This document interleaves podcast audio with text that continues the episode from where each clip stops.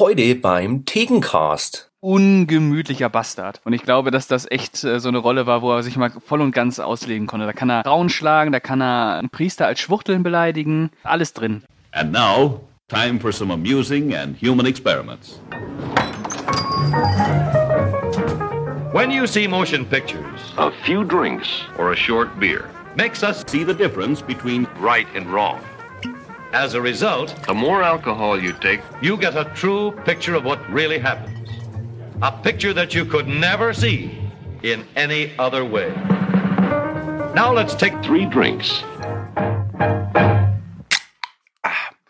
Hallo und willkommen bei Drei Männer und ein Film, der Movieback Thekencast. Ich bin der Stu und wie immer an meiner Seite einmal der Pascal. Hallo Pascal. Hallo. Ah, wunderschön. Hm, das Crescendo, wunderbar. und der Kühne, grüß dich Kühne. Hi. Und ich habe mein Bier jetzt leider schon früher aufgemacht. Entschuldigung. Zum letzten Mal, das sollst du nicht tun. Du Gierschlund. Ich hatte Durst. Was soll ich machen? Ah, weißt du, wer auch Durst hat? Vampire. Uh. Uh. Und über die reden wir heute. Wir reden aber nicht über irgendwelche Vampire, sondern über John Carpenters Vampire, einem Action-Horrorfilm, der 99 in die Kinos kam. Ich nehme aber mal an, dass keiner von uns den damals 99 im Kino geguckt hat. Deswegen äh, die Frage, wann habt ihr ihn zum ersten Mal gesehen und wie wirkt er damals auf euch? Und ich würde sagen, der Kühne fängt an. Ich habe ihn dann gesehen, als er auf Video rauskam. Ähm, mein Vater hatte dann die Videokassette in der Videothek gekauft. Und dadurch, dass der Film ja damals ab 18 war und der ein weißes Cover hatte, hat mein Vater sich was ganz Tolles überlegt und das rote FSK 18 Logo mit Tippex weiß gemacht, damit meine, damit meine Mutter auf gar keinen Fall sieht, was für böse, böse Filme ich mir angucke. Und so kam es dann, dass ich, glaube ich, dann mit 14 Jahren dann John Carpenters Vampire gesehen habe, in der ungeschnittenen Fassung. Ja, was soll ich sagen? Als 14-Jähriger war das Ding schon Brett. Also, Ich möchte hier mit, äh, anmerken, dass ich gerne einen Spin-off-Cast hätte des Thekencast mit deinem Vater zum Thema Erziehungstipps. besser, besser nicht. Der, der wird schon wieder böse, wenn ich das wieder hier erzähle. Okay. Pascal, wie war es bei dir? Also ich habe John Carpenters Vampire. Ah, Also wenn der auf Video 2001 rausgekommen ist, das heißt, ich war neun oder zehn ungefähr. Und da habe ich mich auch schon für Filme interessiert und ich weiß, dass mein Onkel sich damals, also das war jetzt kein Cineast oder sonst irgendwas, aber der hat sich schon auch ähm, darüber informiert, was es so für neue Filme gibt. Und ähm, eines Tages stand äh, die Videokassette von John Carpenters Vampire bei ihm im Regal. Und ähm, als er arbeiten war und ich bei meiner Oma geschlafen habe, bin ich mal hoch und habe die geklaut. Äh, und dann darauf gewartet, dass ich wieder zu Hause bin, wo ich äh, den Film dann mal eingeschoben habe und geguckt habe. Es war natürlich die FSK 16 VHS, also geschnitten. Und äh, selbst in der VHS-Version war der Hammer. äh, in der geschnittenen Version äh, war der Hammer. Wie hieß er denn da? John Carpenters Viecher? Vampire sieht man doch da, glaube ich, gar nicht, oder? Ist einfach John Carpenters Jack Crow. Ja. Ähm, ich habe den Film gesehen am 27. April 2001, an meinem 18. Geburtstag. Da habe ich mir nämlich, äh, weil ich halt volljährig war, in der Bibliothek drei Filme ausgeliehen, die mit Freunden geguckt, nämlich John Carpenters Vampire, Reservoir Dogs und Funny Games. Wir, haben, mit Mm. Vampires, wir haben mit Vampires angefangen, haben die total abgefeiert. Danach Funny Games geguckt und danach fühlten wir uns schlecht. Komisch. Passt. Ja. Ja, ich habe den Film wirklich damals abgefeiert. Ich fand ihn groß, groß, groß, groß, groß, großartig. Ja. Und habe ihn dann vor ein paar Jahren nochmal geguckt und dachte mir, oh wei, oh wei, oh wei, oh wei. Der ist nicht gut gealtert oder ich bin einfach zu erwachsen geworden. Ich weiß es nicht. Wir werden das jetzt, glaube ich, zusammen herausfinden. Bevor wir das aber tun, sollten wir noch eine andere Frage klären, nämlich, worum geht es in John Carpenters Vampire? Und ja, es kommen Vampire drin vor. Wer von euch beiden Nasen will denn mal kurz zusammenfassen, worum es in dem Film geht? Ah, das mache ich Äh. dann wohl. Also es geht Aber mach bitte die 18er-Fassung und nicht die 16er-Fassung, Okay. ja? Äh, es geht um den Vampirjäger Jack Crow, der von einem Kardinal dazu beauftragt wird, ähm, den berüchtigten Obermeister-Vampir Valek zu fangen. Und äh, Valek ist der erste Vampir überhaupt und Jack Crow macht Jagd. Haben Sie schon mal einen Vampir gesehen? Sie haben nichts Romantisches. Sie sind nicht so wie in den Filmen. Sie verwandeln sich nicht in Fledermäuse und Kreuze halten sie nicht ab. Um einen umzubringen, stößt man einen Pflock mitten durch sein Herz. Der Film beginnt auch gleich damit, dass Jack Crow, der im Auftrag des Vatikan unterwegs ist und seine Vampirjäger-Gang, dass sie so ein Versteck von den Blutsaugern ähm, ausfindig machen und dann die Blutsauger auch ordentlich dann dezimieren.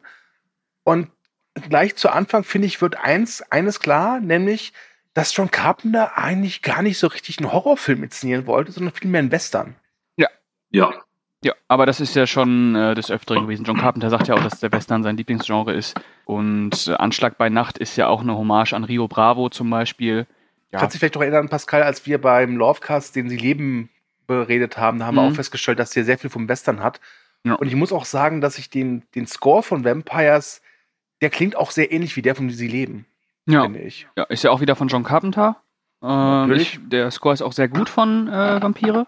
Mhm. Aber das stimmt natürlich mit dem, ähm, mit dem Western, wobei ich da jetzt nicht unbedingt den klassischen ähm, amerikanischen Western vor Augen hatte, sondern eher so Sam Peckinpah-mäßig.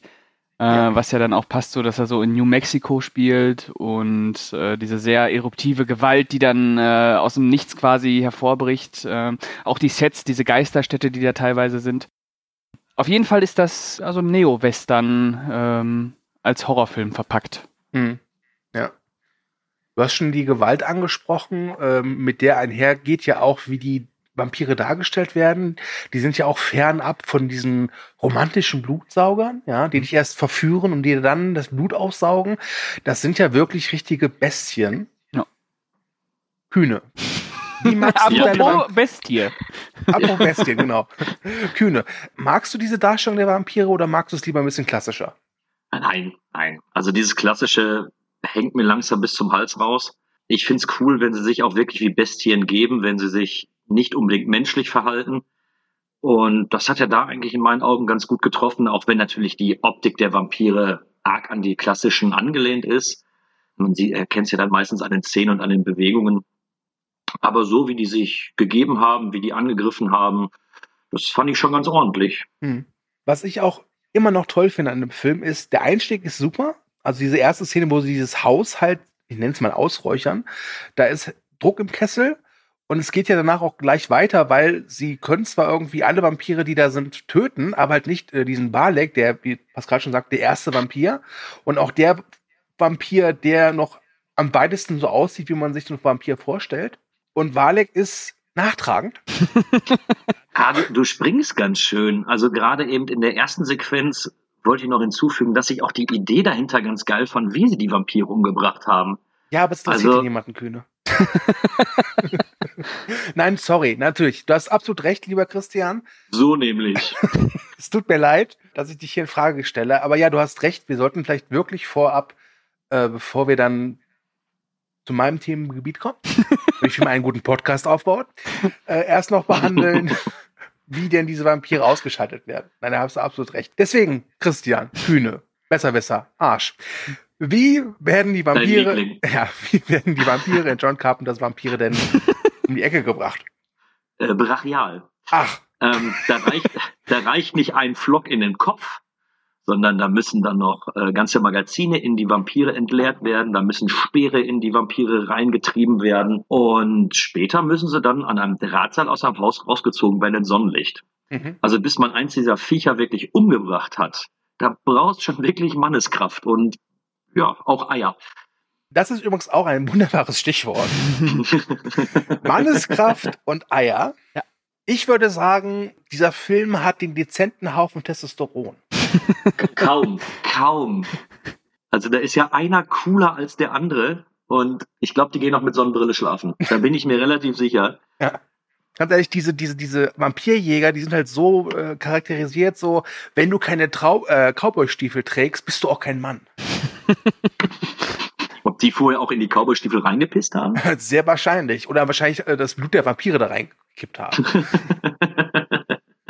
Und James Woods ist ja der Anführer, Jack Crow. Und ich weiß auch, bei der Erstsichtung fand ich diesen Typen so richtig geil, cool. ja, ey, ich will so sein wie Jack Crow. Mittlerweile denke ich mir so, Gott, ist das ein Assi. Er ist ein richtiger Atze. Äh, Ja, ich, ich glaube, als Teenager findet man die, die Vorstellung einfach cool. Der war stark, der hatte keine Angst, der war einfach, das war ein Mann. Oh Gott. Was man eventuell nicht. später, was man eventuell später mitbekommt, ist, dass wenn er sich vielleicht doch nicht so verhalten, wie er es dann später dann tut, inklusive Frauen schlagen und ja, gut. Ja, ähm, zu dem Thema äh, John, Carpen, John Carpenters Vampire und Frauen würde ich dann gleich gerne kommen. Ja. Ich würde jetzt gerne zu äh, Valek kommen und seiner Revanche. Wie ich ja Ach, war das gut. Entschuldigung. Ja. Habe nee, geschwächt. es ist dein Podcast, mach ruhig. Ja, hallo. Nein, äh, Valek ist halt, ja, äh, ist halt scheiße gelaunt, weil seine Vampirleute wurden umgenietet. Und dann denkt er sich, ja, Gleiches mit Gleichem vergelten. Und während Jack Crows Boys mit ein paar Prostituierten und viel Whisky und Bier in so einem schäbigen Motel feiern, kommt dann äh, vorbei und dezimiert die Vampirjägermeute bis auf Jack Crow, seine linke oder rechte Hand Montoya und beißt vorher noch eine Prostituierte, gespielt von Cheryl Lee, die kennt man unter anderem aus Twin Peaks. Und ja, diese drei überleben den Angriff von Valek. Und bis dahin ist der Film heute noch ziemlich geil, finde ich. Mhm. Jetzt muss ich einmal den äh, Pascal fragen. Mhm. In der 16er Fassung, ist die Szene im Hotel überhaupt passiert? Nee, also in der 16er-Fassung geht's ja damit, äh, also du siehst halt, wie Valek ankommt. Und äh, dann gibt so eine Überblende, wo du siehst, wie Jack Crow über die Landstraße fährt und im Hintergrund hörst du nur das Geschrei. Ich dachte, ich mache einen Witz, das ist echte. Ja klar, das kannst du ja nicht zeigen in der, in der 18er. Also, äh, also kannst du in der 16er Ich nicht mein- zeigen. Ich meine, der Film ist ja mittlerweile auch vom Index runter, meine ich, ne? Ich glaube, ist der ja ist sogar ab 16 jetzt uncut.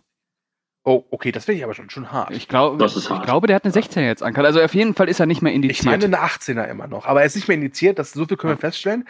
Ich habe ihn einmal im Fernsehen geguckt und da war es dann so gelöst, äh, die, also Mark Boone Jr., das ist einer dieser Vampirjäger, macht die Tür auf und da steht Balek vor ihm und guckt dann so blöd, äh, was bist du denn? Ja?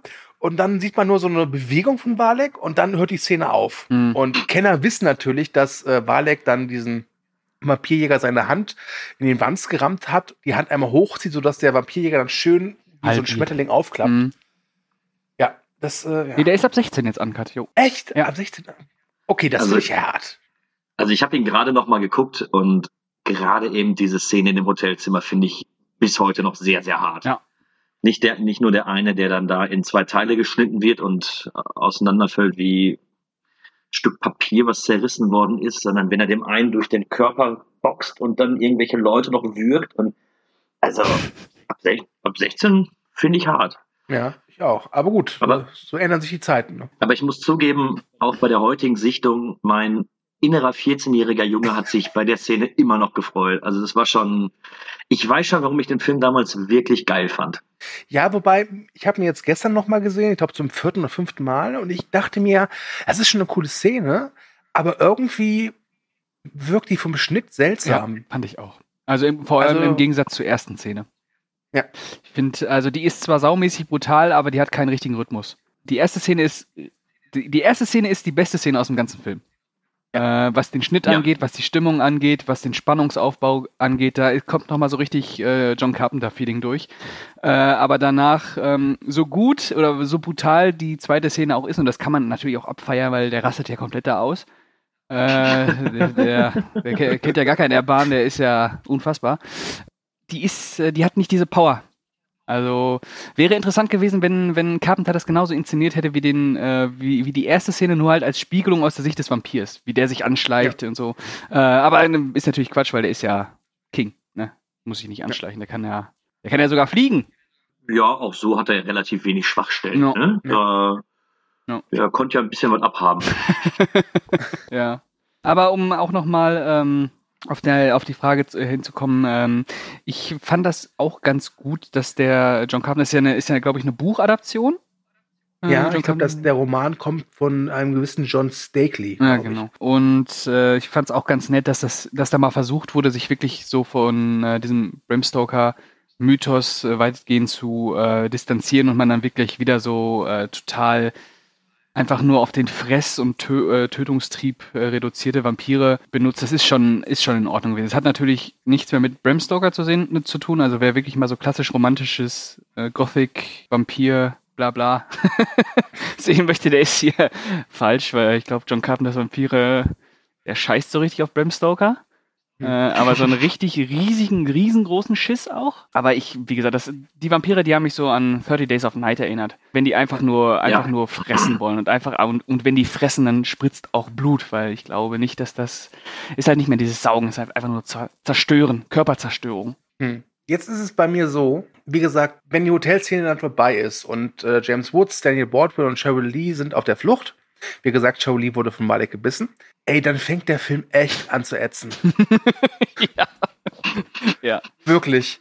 Also, ich, ich, ich weiß noch, dass ich da bei der zweiten oder dritten Sichtung davor saß und dachte, was ist denn los? Der war doch früher so geil. Ja. Ja. ja. Das, Aber der, der lässt, also der verliert echt viel Blut. um es mal so auszudrücken, finde ich. Ich glaube, die nächste Action-Szene lässt sogar ganze 40 Minuten noch auf sich warten, bis Ja. die dann. Ja, also das Problem ist halt nicht nur die Action-Szenen, dass sie auf sich warten lassen. Das Problem ist halt, wie gesagt, das sind halt die totalen Mega-Assis. Die behandeln wirklich Frauen widerwärtig.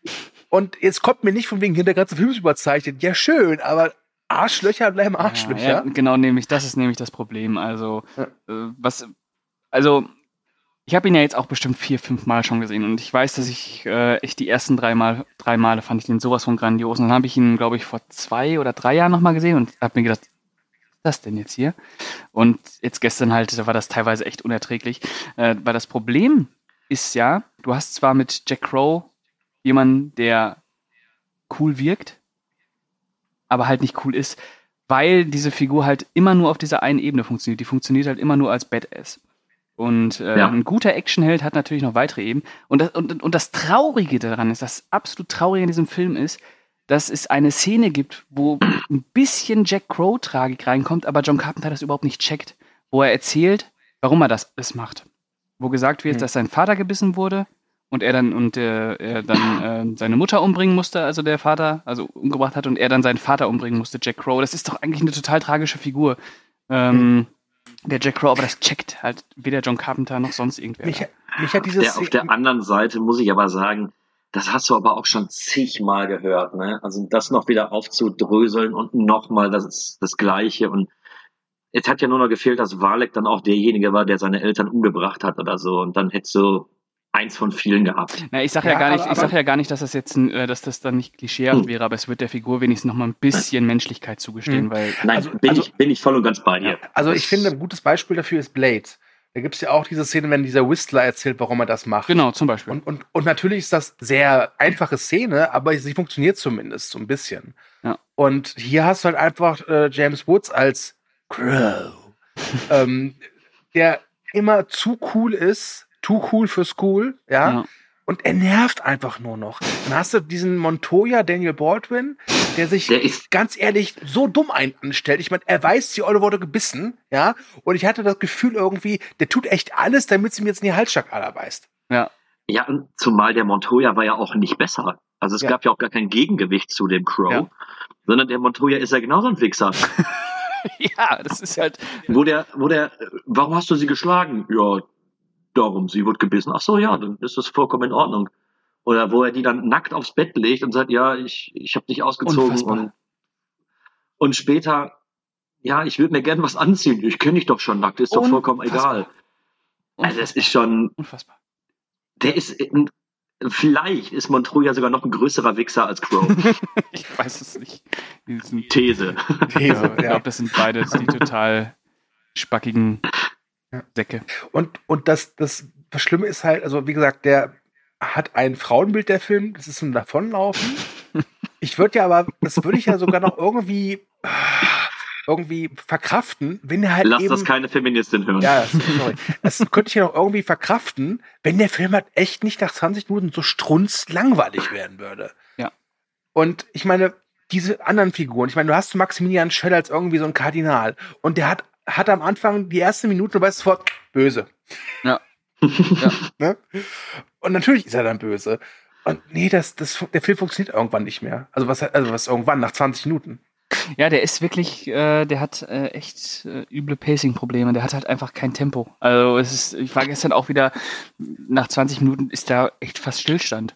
Ja, und die Frage, die ich mir gestellt habe, ist, hätte diese komplizierte Story mit dem, mit der Reliquie sein müssen und dass der Kardinal, oh, Entschuldigung, Spoiler, äh, dass der Kardinal auch noch böse ist. Hätte das alles sein müssen? Hätte ich nicht einfach daraus eine Art Road-Movie machen können? Du hättest den Kardinal Ähm, ja als Auftraggeber einbauen können, aber dann hättest du eine Szene und dann wäre Schluss gewesen mit dem. Damit Ja. man, also damit man weiß, warum, wie Jack, äh, Jack Crow halt Vampirjäger wurde. Und es ist ja eigentlich ganz cool, dass, weil im, wenn man dann ähm, hört die Geschichte von Valek, ist es ja ganz äh, interessant, weil im Prinzip hat die katholische Kirche ja den Vampir geschaffen. Und äh, jetzt Mhm. ist die katholische Kirche wieder drauf, ihn zu zerstören. Und mehr brauchst du da gar nicht. Du brauchst du nicht Maximilian Schell noch, der da mit äh, 110 Jahren noch äh, auf dem Stuhl rumsitzt und äh, da den Bösen nochmal geben muss. Ähm, das mit der Reliquie ist okay, finde ich, weil das hat ja dann nochmal einen Grund, warum sie die jagen. Und es wird ja auch erklärt, äh, warum die jetzt äh, genau in, ich weiß gar nicht mehr, wie das Kaff hieß, auf jeden Fall New Mexico irgendwo, äh, dass sie da diese, diese äh, Gebiete abklappern. Äh, das passt dann schon. Keine Frage, ich finde die Story auch nicht schlecht, aber mir jetzt glaube ich, besser gefallen, wenn es noch reduzierter gewesen wäre. Du hast die Vampirjäger, du hast eine Art, also es ist ja schon so ein bisschen als Roadtrip aufgebaut, das Ganze. Ja. Einfach noch ein bisschen reduzierter, das Ganze, und ich glaube, dann wäre der zügiger gewesen. Ja. Du hättest ein paar Handlungsstränge nicht gehabt, du hättest, ja, du hast teilweise ätzende Langeweile da drin. Ganz Ja. ehrlich, man hätte auch im Prinzip auf diese Cheryl Lee verzichten können. Ja, die ist ja Ja, quasi der Pager von diesem Valek, weil er hat sie ja gebissen und äh, sie kann irgendwie ihn spüren. genau, das sind diese so telepathische ähnlich. Verbindungen dann. Ja, ja. Aber äh, selbst das ist Bullshit, das ist Bullshit. Äh, weil, da, weil da kommt halt weder Bedrohung, da kommt, äh, da, da macht der Film halt auch nichts draus. Diese Vision, diesen Kacke. Ähm, ja, das ist halt alles so, weiß ich nicht. Ja, scheiße ist das. Ist aber, ist aber auch echt so eine blöde Eigenschaft. Du beißt wen und dann ist die einfach mal acht Tage in deinem Kopf drin. Ja. Weiß ich nicht, da würde ich mir das ganz genau überlegen, wen mich da mal die Zähne reinrammen. Ich Weiß dachte, nicht. wäre ein One-Night-Bite. Ach, Ja, es ist. Oh, echt. ja. Dieser, dieser Valek ist ja auch, also er wird ja so eingeführt, dass er so der, der Vampirmeister ist. Das heißt, der von den Vampiren, der halt auch seinen, ja, ich sag mal, Trieb vielleicht steuern kann. Also der halt eben auch ein bisschen Intelligenz besitzt. Aber so dargestellt wird er von diesem Thomas Ian Griffith jetzt nicht. Im Prinzip macht er zwei Sachen. Er sagt immer gerne den Namen von James Woods Figur, nämlich Crow. Oder ähm, er grunzt umher. Das sind so die zwei Attribute, die ich mir jetzt behalten habe von Valek. Habt ihr noch andere? Der kann in der Ecke rumhocken. Ja, stimmt, an der, und an der Decke kleben. Ja, Und er hängt da anscheinend rum äh, und schläft da auch in der Erde, wie man am Anfang sieht. Das finde ich das ist aber eine nette Idee. Er wird aber auch nicht mehr aufgegriffen. Warum äh, versteckt er sich nicht einfach in der Erde? Wobei die, wobei die Szene, als er dann auch die anderen Vampire da rausholt und die alle aus der Erde kommen, die war schon cool. Ja, die wieder. ist auch cool, aber da, daraus hättest du ja mehr machen können. Das wäre ja John Carpenters Tremors. Wir rufen, wir rufen Earl und Wa- Wall an oder Well an. Wie heißt. Äh, ja. Ja, also- Ich habe also übrigens ich auch noch mal eine an- ganz andere Frage. Warum sind eigentlich immer die Obervampire in den meisten Filmen so unfassbar scheiße besetzt? Oh, das ist eine gute Frage. Da haben wir Ähm, Blade 3, da haben wir Van Helsing, äh, da haben wir Vampire jetzt von John Carpenter. Das sind doch alles scheiß Schauspieler, die die, die, die Obervampire spielen. Thomas Ian Griffith, also sorry, da hätte er ja wohl echt wen anders kriegen können als. Der hat noch nicht mal einen Wikipedia-Artikel. Ja. Das ist echt so ein, so ein So weit ist Carpenter schon gesunken. Wobei er hat drei Jahre später The Gods of Mars gemacht. Das ist eine andere Geschichte. hat echt so ein D-Darsteller ist das doch, oder? Also der Name sagt mir halt gar nichts. Also klar, ich habe ihn gerade hier vor mir stehen, ne, auf der John Carpenters Vampire-Seite, deswegen kann ich ihn da- damit assoziieren. Aber ansonsten, wenn du sagen würdest, ey, kennst du Thomas Ian Griffith, würde ich sagen, nö. Ja, und also ich will jetzt auch nicht unbedingt sagen, dass er so schlecht ist wie der Dracula in Van Helsing. Das will ich ja gar nicht sagen. Also, aber der hat ist halt auch wieder so ein total uncharismatischer äh, Macker. Irgendwie, keine Ahnung, ich weiß nicht, wo, wo das Problem da immer liegt, dass die immer so, so oft so scheiße besetzt sind.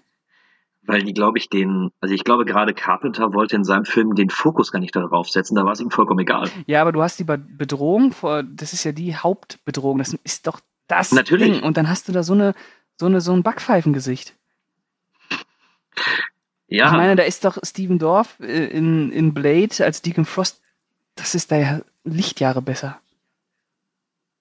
Das ja gut, die, die ganze Figur von Steven Dorff ist aber auch besser Klar, in Blade. klar, aber ich meine, jetzt ist Steven Dorff als böse. Ja, nichts gegen Steven Dorff. Steven Dorff ist ein guter. Aber ähm, Äh, wen hatten wir denn bei Blade 3? Wer ist denn das? Dominic Purcell? Ja. Oh, als, ich wollte es verdrängen, ich wollte es als verdrängen. Draco oder als Drake? Eieieiei, also verstehe ich Wobei, nicht. wobei, also ich glaube, dass äh, Richard Roxburgh in Van Helsing, genau wie Dominic Purcell, ich glaube, das sind schon fähige Darsteller. Ich Mhm. glaube, da lag es am Drehbuch und auch an der Regie. Ja, Hm. also gerade bei Van Helsing, bei dem äh, muss ich auch sagen, ich glaube, die wollten, dass der genauso spielt und es war einfach nur scheiße. Das war einfach eine dumme Idee. Ja. Stellt euch mal bitte vor, dass äh, Carpenter diesen Valek so ein bisschen inszeniert hätte wie Michael Myers. Also Zum wirklich so Beispiel. als, als Shape. Mhm. Still, stumm, ja, aber auch unaufhaltsam. Das hätte, glaube ich, Eindruck gemacht. Genau, nicht ja. dieses Crow. Ja, nicht. Und, oh, schlimm, echt schlimm. Also, Und, und ich hatte ja übrigens, ich habe damals ja ähm, Ghost of Mars im Kino geguckt. Ja, ich bin stolz auf mich. Und als, als dann dieser komische Marilyn Manson-Verschnitt ankam, dachte ich, das ist dieser Thomas Ian Griffin geschminkt. oh nein, nicht schon wieder. Geh weg! Ja, vielleicht ist, ist dieser komische Überdämon in Ghost of Mars eigentlich die, nur die Space-Variante von Valek. Das könnte sein. Denkt mal drüber nach. Mhm. Übrigens, Jetzt habe ich auch wieder Ghost of Mars im Kopf. Was machst du denn heute mit mir? Den habe ich So leider ich. zweimal gesehen. Boah. Da gibt es übrigens einen Trashcast von den Kollegen Pascal und Carlo, kann ich euch nur empfehlen.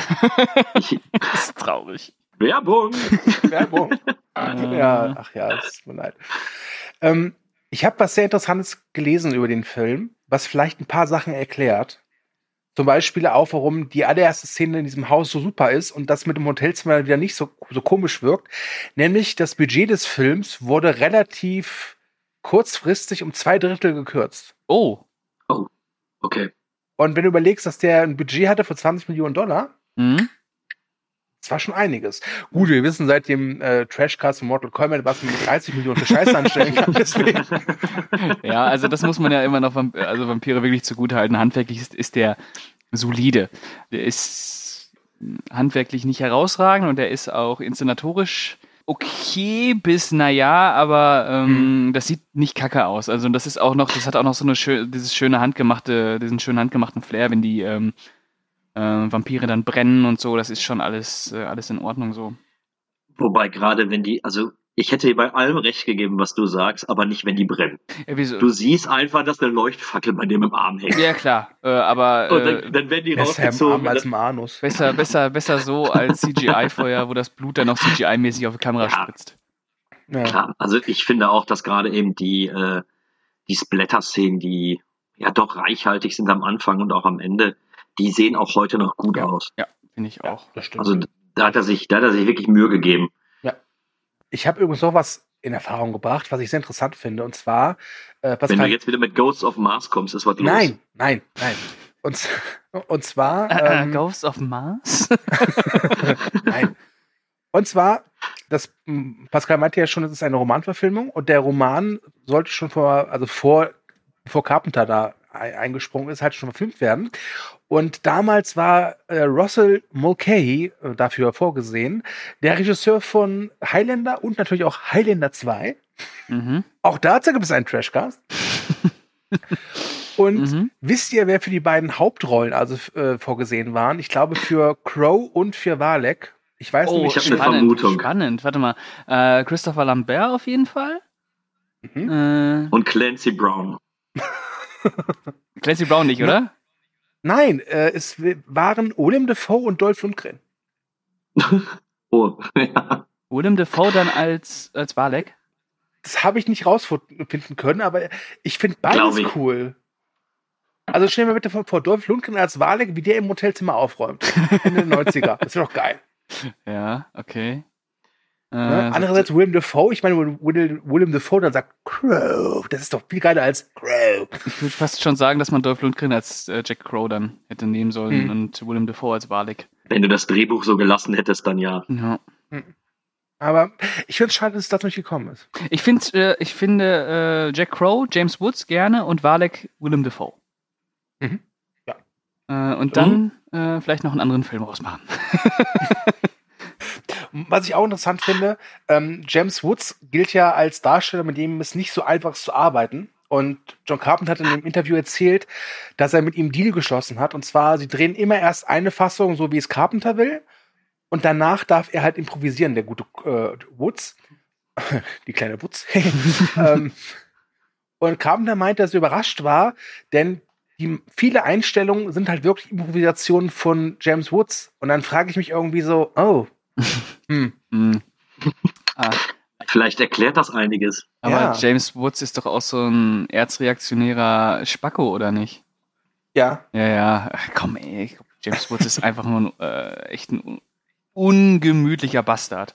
Und ich glaube, dass das echt äh, so eine Rolle war, wo er sich mal voll und ganz auslegen konnte. Da kann er, kann er Frauen schlagen, da kann er einen Priester als Schwuchteln beleidigen. Alles drin. Oh, das, oh, war das unangenehm. Oh, das war so schrecklich. Oh, äh. Also das boah, ist kommt das ja zweimal. Das kommt ja, kommt ja einmal, äh, wie war das denn nochmal? Da gibt's doch. wenn er den, wenn er den kennenlernt. ja, genau, genau. Hast du, haben sie einen Ständer gehabt, als ich ihn in den Arsch ja, ja, getreten ja. habe? Und am Ende dann auch nochmal diese Szene, als sie den Vampir Vollkommen abgefackelt haben. unnötig. aber dafür, dass er ihn so hart angeht, ist es fast schon romantisch, wenn er mit ihnen am Ende in Richtung Sonnenuntergang fragt. Ja, wobei ja fast romantischer noch die Beziehung zwischen Jack Crow und Montoya ist, wie sie sich verabschieden.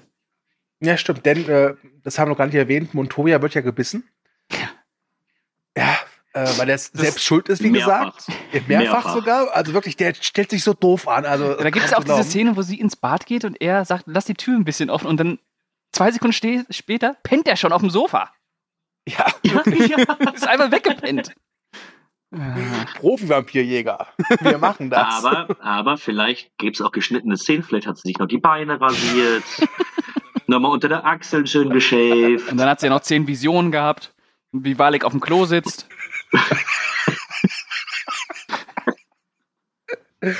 Oh Gott. ich, ich bin in deinem Kopf. Was machst du gerade? Rasier mir die Achseln. Oh.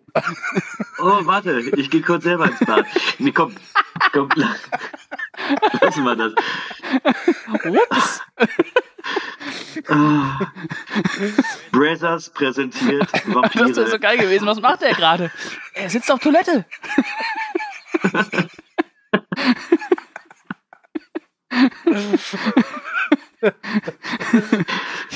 Hat dann, dann wahrscheinlich noch so ein Pornomagazin, hat Zackers oder sowas.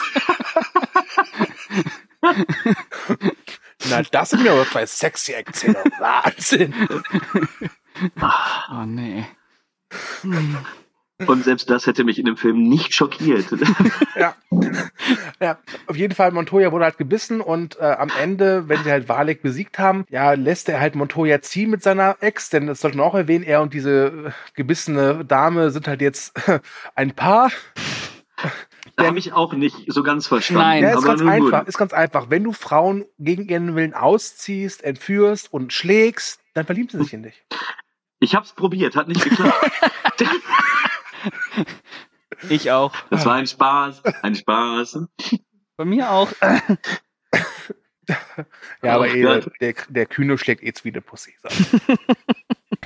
Ja, also das habe Ich ich, auch nicht gecheckt, dass da jetzt auf einmal so, so, eine, so eine Love Story reingezwungen wird, die halt auch über, also sorry, Montoya und, und äh, wie heißt sie, Katrina? Catherine? Katrina? Keine Ahnung. Ich weiß es Äh, Cheryl nicht Lee, mehr. äh, die haben ja überhaupt Bitch. Bitch, Whore, Slut, wie auch immer. Äh, die haben ja überhaupt keine, keine Chemie miteinander. Ich habe auch äh, überhaupt nicht gecheckt, was da für eine Verbindung sein soll. Nein, da war gar, da war gar nichts. Äh, Ähm, die Idee, muss ich ja zugeben, als er zum Schluss da steht und sagt, wie viele Tage hattest du, äh, hattest du mir gegeben? Ich gebe dir genau die gleichen zwei, fand ich cool. ja, ja, das Mhm. ist. War irgendwie, war irgendwie ein schönes Ende für die beiden. Mhm. Dass er mit Katharina da abhaut, äh, nee, das fand ich nicht mehr so schön. I'm not a slayer anymore, Jack. Besides, the way I figure it, two of you got plenty to do cleaning the rest of them out. Meanwhile, she hides in the back of the van, out of the sunlight, while you make for the border. Try to catch it by nightfall, is that it? I need a vacation, Jack. When did she first bite you? Two days ago. I still covered your ass. Yes, you did.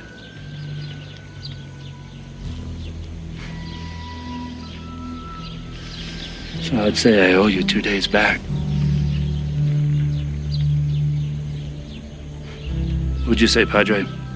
You've got two days.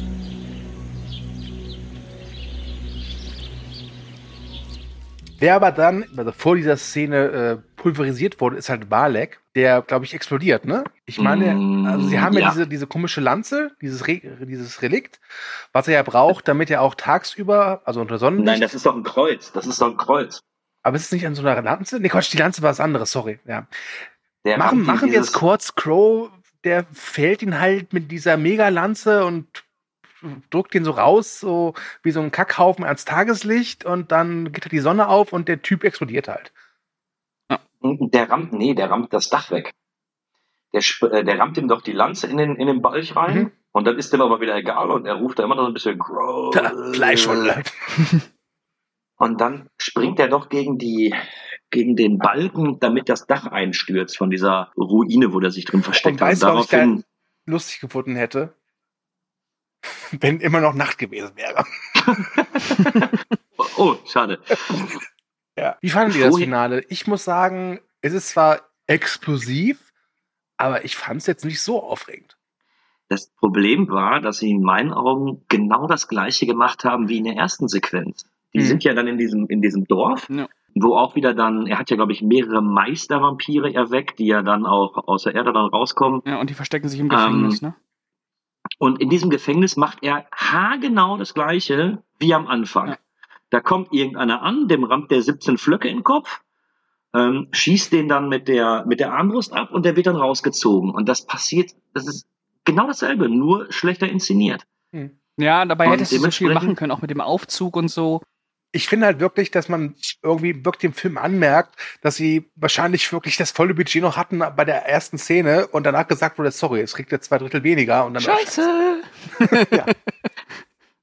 Wobei, Ah, das fand ich auch interessant. Es war in den, es ist, also von den, in Anführungszeichen, jüngeren Carpenter-Filmen, war es der erfolgreichste. Der hat zwar 20 Millionen gekostet und hat in den USA auch nur 20 Millionen eingespielt, weltweit, und auf dem Videomarkt war der aber recht erfolgreich. Mhm, ja, ja. Ich kann mich auch noch gut dran erinnern, den hat damals jeder gesehen. Also äh, Vampire, das war damals so ein, äh, ja, für, damals war das, bei uns war das ein Kultfilm. John Carpenters Vampire, bumm. Meine Freunde haben mir ja nicht geglaubt, dass der Film ab 18 ist, weil ja weißes Tippex da drüber war. Aber ich musste ihn tatsächlich auch sehr, sehr häufig dann ausleihen oder aber auf irgendwelchen Videoabenden dann zeigen, weil die alle gehört haben, boah, der ist so brutal und kühne hast du den. Ja, kommt rum, Jungs, können wir gucken. Ich kann es auch nachvollziehen. Also bei der, bei der ersten Sichtung, glaube ich, fallen die ganzen Sachen auch nicht unbedingt auf. Das weiß ich jetzt nicht. Ich glaube, dass, dass Pascal und ich den damals so gefeiert haben, war halt, wir waren halt jung und dumm. Ja. ja, du nimmst doch auch gar nicht so äh, diese, diese ganzen frauenfeindlichen Tendenzen und das homophobe Gelaber und diese überzeichnete Coolness, die halt irgendwie auch nicht cool ist. In der ersten Szene schon, da ist er halt, äh, da ist er der Macker äh, in dieser Sackparade. Aber ja, ich glaube, so mit 14 ist das genau der Film, den du sehen willst. Der ist saublutig, da gibt's nackte Weiber und wenn die Scheiße labern, dann kriegen die eine gepfeffert. Und dann Vampire, böse Vampire, ja, das ist schon, schon ein guter ein Film für 14-Jährige. Ich würde jetzt nicht sagen, den muss man mit 14 gesehen haben, aber, ähm, äh, aber mit 14 ist man gerade in so einem Status, wo, wo dann, äh, ja, wo man, wo man auf Gewalt feiert und äh, wo die Eier jucken, äh, da geht's dann so los und das bringt da schon gut zusammen. Wobei, was ich, was ich cool gefunden hätte, wenn es so ein Crossover-Mashup gegeben hätte, die Vampire aus Twilight gegen die Vampire aus John Carpenter's Vampire. Das wäre lustig gewesen, glaube ich. Oder auch nicht. Nee, nee, geht. Aber hattet ihr auch das Gefühl, weil wir vorhin schon über die Musik gesprochen haben, ich fand, die war sehr arg angelehnt an From Dusk Till Dawn. Also wie gesagt, wie schon, also ich fand, das klang fast identisch wie der Score von seinem Sie leben. Mhm. Also sehr, Okay. sehr western-orientiert. Also du hörst die ersten zwei Takte und du weißt sofort Western. Mhm, wobei, Also so ja der Lonesome Rider, der da irgendwo lang galoppiert. Oder in dem Fall halt mit seinem Jeep äh, das nächste Vampirjester auskundschaftet. Mhm. Ja, wobei From Dust Till Dawn ja diese Western-Vibes auch hat. Äh, kann ich, Ja. kann ich, weiß ich jetzt gar nicht, ich fand, das war ein, auch wieder ein sehr klassischer John Carpenter-Score, jetzt nicht so wie seine, wie seine 70er-Jahre-Dinger, aber äh, man hat ihn schon erkannt und ich fand das auch sehr stimmungsvoll, also Hm. das, das war schon, war schon in Ordnung. Frage. Kennt ihr das Direct-to-DVD-Sequel? Mit, äh, No. mit Bon Jovi? Genau. Ja, der ist besser als der erste. Wie bitte? Ja, der hat dieses Ist Frauen, es der, wirklich der so? hat diese frauenfeindliche Kacke nicht. Äh, Ja. Ich habe den Film, ich habe den Film die ganze Zeit gemieden, weil da John Bon Jovi mitmacht. John Bon Jovi ist cool da.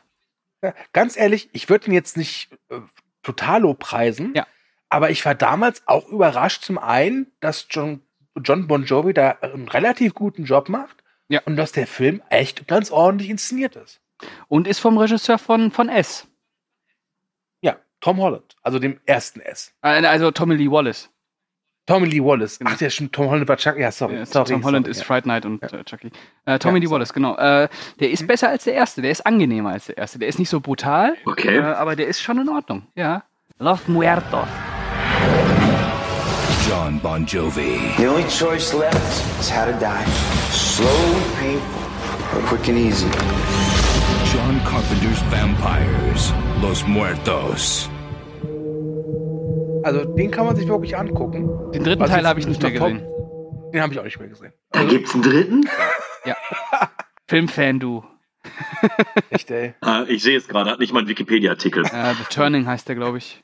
Ja, wird bei dir jetzt alles bewertet nach Wikipedia-Artikeln? ja. Nee, es ist nur gerade, dass ich gerade Wikipedia auf hatte. Deswegen. Achso, ich dachte schon. Ich meine, wenn du deine neue Freundin hat, die hier auch keinen Wikipedia-Artikel, hast du gesagt, so, sorry, Kleine, aber ohne Wikipedia-Artikel kein Kühne. Vampires the, the Turning, aber der sieht auch echt schon aus. Eieiei. Martial Arts Vampires. Eieiei. Weg damit. Aber Los Muertos ähm, kann man echt machen. Und Bon glaub, Jovi haben ist da cooler, als man denkt. Ja, ich glaube, wir haben gerade Okay. den Kühne so ein bisschen kaputt gemacht halt, durch die Äußerung.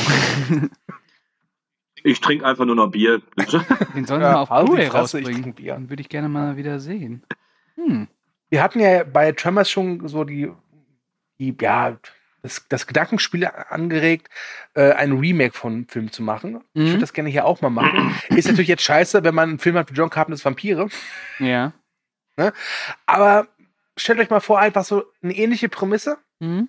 mit anderen Schauspielern. Hättet ihr dann einen Regisseur oder eine Regisseurin, wo ihr sagt, das könnte interessant werden? Ich muss ja sagen, ich hatte zuerst gedacht, boah, Catherine Bigelow, bis mir eingefallen ist. Mir ja, hat sie ja schon getan. Also prinzipiell natürlich gerne. Äh, ein Mhm. bisschen entschlackter und äh, vielleicht auch den, die Figuren ein bisschen mehr brechen. Also nicht äh, auf ihren scheiß Coolness-Attitüden da ausruhen lassen. Ah, aber Regisseur, der das drehen könnte, da gibt es wahrscheinlich jetzt 700.000 Stück. Aber der Typ, der Mandy gemacht hat. Cosmatos. Cosmatos zum Beispiel. Das wäre cool. Ja, der könnte da noch so einen geilen Stimmungsfilm draus machen. Ich finde dadurch, dass die, dass die Story ja schon eigentlich ziemlich häufig erzählt worden ist, bräuchte eigentlich gar kein Remake. Also du könntest jetzt natürlich ein paar Sachen verbessern, aber schlussendlich bleibt es ja ein ähnlicher Film. Hm. Ja, aber wenn der halt Ähm. richtig Power hat, ne? Ist schon wieder ein geiler Vampirfilm. Ja, aber also jetzt heute habe ich dann festgestellt, ich, ich finde den Film immer noch nicht schlecht. Er hat natürlich einiges im Vergleich zu äh, vor 14, äh, vor ein paar Jahren verloren. Mhm. Ähm, aber wenn ich was Kraftvolles an Vampirfilmen sehen will, würde ich mir immer wieder 30 Days of Night angucken. Ja. Ich hätte zum Schluss noch was, nämlich ein kleines, also ein, ja, noch ein kleines Spiel. Das hatten wir schon, glaube ich, bei irgendeinem anderen Cast gemacht. Und zwar Body Count. Ich habe im Internet in Erfahrung gebracht, wie viele Leute, und damit ist Mensch wie Vampir Oh. gemeint, sterben in dem Film. Okay. Kann natürlich sein, dass ihr das jetzt irgendwie nachzählt und auf eine andere Ziffer kommt, aber ich gehe jetzt nach dem YouTube-Kanal Carnage Counts. Kann, kann das nicht nachgehen. Der hat die 16er Fassung das letzte Mal noch geschaut. Der, der, Ja, der ich, kommt auf einen. da stirbt einer, der Walik am Ende. ja. Euer Tipp. Wie viele Menschen und Vampire gehen in John Carpenters Vampire drauf? Hm. Könnten wir vielleicht die Jeopardy-Musik einspielen? Oder? Nein. Äh, 40. Okay. Nee, nee, mehr. Definitiv mehr. Mehr? Also bringen die nicht schon am, ja, die bringen doch am Anfang in der Hütte schon sieben um, dann sind es nochmal sieben oder Ja, 40. sieben Vampirjäger. Sag deine Zahl, sind neun. Nee, ich sag 60 Minimum. Okay, also, ähm, es sind, ein Balek bringt im Hotelzimmer neun Personen um, das sei gesagt. Und insgesamt, und da sind nicht mitberechnet Montoya und die, die, seine Flamme, sind es 39. Und damit lag Pascal sehr nah dran. Fuck. Kühne, Kühne ist immer jemand, der erstmal. Ja, ich, ich sag gar nichts, ist in Ordnung. Komm, komm, bei City Cobra war ich mehr Nee, dran. aber ich bin mit einem daneben. Einem. Das könnt ihr dann gerne dann ausdiskutieren, wenn die Mikrofone abgeschaltet sind. dann würde Ja, ich sagen, finde ich- machen wir einen ich Deckel es immer drauf. noch erstaunlich wenig. Aber nun gut. Ich glaube, der YouTube-Kanal lügt. Ja, Nein, du darfst nicht vergessen, wie die halt teilweise draufgehen. Ja, du das hast ja gerade eben erwähnt, 16 Pfähle in den Kopf und dann noch ab ins Sonnenlicht. Also, ne? Na gut, das stimmt. Einer. Es ist ja nicht so, dass die, dass die Vampire da umfallen. Oh mein Gott, mein Herz. Und dann umfallen. Okay. Scheiß Arthritis. Okay. Ich danke fürs Zuhören. Denkt dran, ihr könnt uns bei YouTube finden, bei Spotify, bei Deezer, bei Apple Podcast, bei iTunes, das ist dasselbe, Ja. bei Audible, bei Amazon Music und bei so ziemlich jedem Podcatcher der verdammten Welt. Ja, und Wie wär's denn noch, wenn wir noch drei äh, Vampir-Alternativen nennen? Ja, das fällt dir aber früh ein. Gut, dann ähm, Encore. Also Schneid es raus. drei äh, Vampir-Alternativen zu John Carpenters Vampire. Drei Vampirfilme, die wir mögen. Ähm, bevor wir jetzt zum Ende kommen, hätte ich noch die Idee, meine eigene, ganz eigene Idee, dass jeder noch mal so drei Alternativen nennt zu John Carpenters Vampire. Äh, Hashtag meine Idee. Ja. Soll ich anfangen? Bitte. Ja, bitte. Äh, ich würde Tanz der Vampire, Interview mit einem Vampir und hm, hm, hm, hm. Äh, den ersten Dracula mit Christopher Lee. Mhm, also drei Luschenfilme, super. Mhm. Güne, So, komm, ich würd- sei männlich. Ich würde, ja, ich würde auf die Action-Variante gehen. Ähm, Blade der erste. Mhm. Äh, wobei der zweite, Blade der zweite und Blade der dritte. nee, die zähle ich als eine. Blade 1 und 2 ist einer. Äh, 30 Days of Night natürlich. Mhm. Äh, Mist, kann ich doch noch Blade 2 nehmen? Ja, Nein, aber da Near hab ich ja Dark, nichts ne? mehr. Ich würde Near Dark nehmen. Ey, ich, ich hatte mir Near Dark, Blade 2 und äh, Pretty Days of Night jetzt hier. äh, Ah, okay. Ja, es gibt halt so viele verschiedene Vampirfilme, aber wenn man wirklich Bock auf so einen richtig blutigen, spratzigen Vampirfilm hat, würde ich zuallererst wirklich zu Near Dark greifen. Man könnte noch Underworld Äh, man ein nehmen. An, ja, wenn man äh, ja. wenn man halt Spaß haben will von Muscle Dawn, wobei ich finde, der ist mittlerweile Oh auch so ja. ein bisschen Mhm. aus, also nicht auserzählt, aber der ist halt so, oh, Leider, leider. Dabei ist der eigentlich saugeil, aber den kannst du nicht mehr Ja. gucken. Das ist echt so schade. ja, da muss man vielleicht nochmal 10, 20 Jahre warten. ja, den musst du echt jetzt mal wiederentdecken. zehn Jahre nicht mehr berühren, diesen Film. Ja. Definitiv. Ich, ich mochte den. Ja, Ja, der ist, das ist ein Meisterwerk, das ist ein Obermeisterwerk. Es geht gar nicht darum, um den zu mögen, aber Nein. den kannst du nicht mehr gucken. Der ist so aus, das ist unfassbar. Ich habe den ja dieses Jahr nochmal gesehen, das ist unfassbar. Den guckst du halt, den guckst du halt nicht mehr. Der, der zieht einfach nur an dir vorbei. Ja, wahrscheinlich auch, weil man den einfach die ganze Zeit mitzitiert. Ja, ja, das ist einfach, der ist so durch, der ist so durcherzählt, das ist Wahnsinn. Aber trotzdem Obermeisterwerk. Gut, dann erwähne ich noch halt John Carpenters Dos Muertos, der halt besser ist als der erste Teil und einen coolen John Bon Jovi hat, der seine Vampirwaffe in einem Surfbrett versteckt. Ja, und singt. Geiler geht es nicht. Und, Stopp, stopp, stopp. Wirklich? Ja. Ja. Oh Gott. Und er, und, und er singt seine Vampire in den Tod. It's my life, is it now or never? Und dazu, dazu im Hintergrund Walek Jovi. Autogramm. In einem Surfbrett. Oh, Ja, es ist, ist halt ein, äh, so ein, äh, ja, das macht schon Sinn. Wenn du den siehst, das Setting und so, passt schon. Ich würde dann noch vielleicht den, auch einen Klassiker empfehlen, Lost Boys. Ja, oder so Finster die Au. Nacht oder Dracula mit Bela Lugosi oder was weiß ich. Ja, Leute. Leute, es gibt so viele tolle Vampirfilme, wo jeder was zu sehen bekommt, sei es der Action-Fan, sei es der Splitter-Fan, sei es der Romantiker. Fright Night, Ja, Fright Night. Auch, ich mag ja auch das Remake. auch das Remake ist gut. Auch der Ja. zweite Teil von Tommy Lee Wallace. Äh, ach, Leute, Schluss jetzt hier. Ja, Ich genau. könnte zu Fright Night noch eine Geschichte erzählen. Bitte. Wenn sie gut ist? Ich hatte Dann ganz, nicht. ganz schlimme Albträume als Kind. Was Weil ist ich die Geschichte? Nur, Ach so. ich habe nur das, ich habe nur ein äh, Promobild von Fright Night aus dem Alten gesehen, wie die Frau mit den ganz, mit dem ganz großen Mund und den ganz vielen Zähnen da ist und hatte, glaube ich, tatsächlich drei Jahre lang Albträume davon. Die Frau? Ja, Oder wie, wie die Äh. Kühne genannt hat, Mutter. okay. Ja. da hat mich mein Vater auch nicht vorbewahrt. Der hat mir nämlich dieses Cinema-Heft, wo dieses Bild drin war, gegeben und gesagt, guck dir das ruhig an, Sohn. Mhm.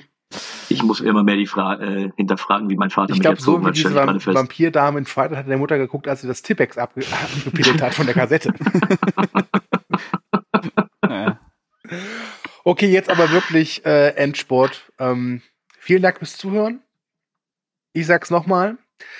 Ihr könnt diesen Podcast neben moviebreak.de natürlich auch finden bei Spotify, YouTube, Podigy, Apple Podcast, äh, Amazon Music, Audible und so ziemlich jeden Podcast Podcatcher der gesamten Welt. Pascal wird dann gleich noch was zu Social Media sagen. Und ich sage Tschüss und gebe ab an den Kühne und dann ab der Pascal. Ja, ich werde einfach gar nichts mehr Wichtiges sagen. Danke. Danke fürs Zuhören. Arschloch. äh, Pascal. Ja, äh, ich bedanke mich auch fürs Zuhören und wie angekündigt von Stu, Social Media. Social Media. Ihr könnt uns auch auf Instagram, Twitter, Facebook und das war's, glaube ich, schon, äh, folgen. Das bedeutet liken, abonnieren, kommentieren, äh, unsere Reichweite erhöhen und uns reich machen. Äh, wir werden es euch danken und ich sag Tschüss. However, Von einem Glas kann man nicht lustig sein. and that's why Komm und schenk noch ein Gläschen ein. Sure, why not?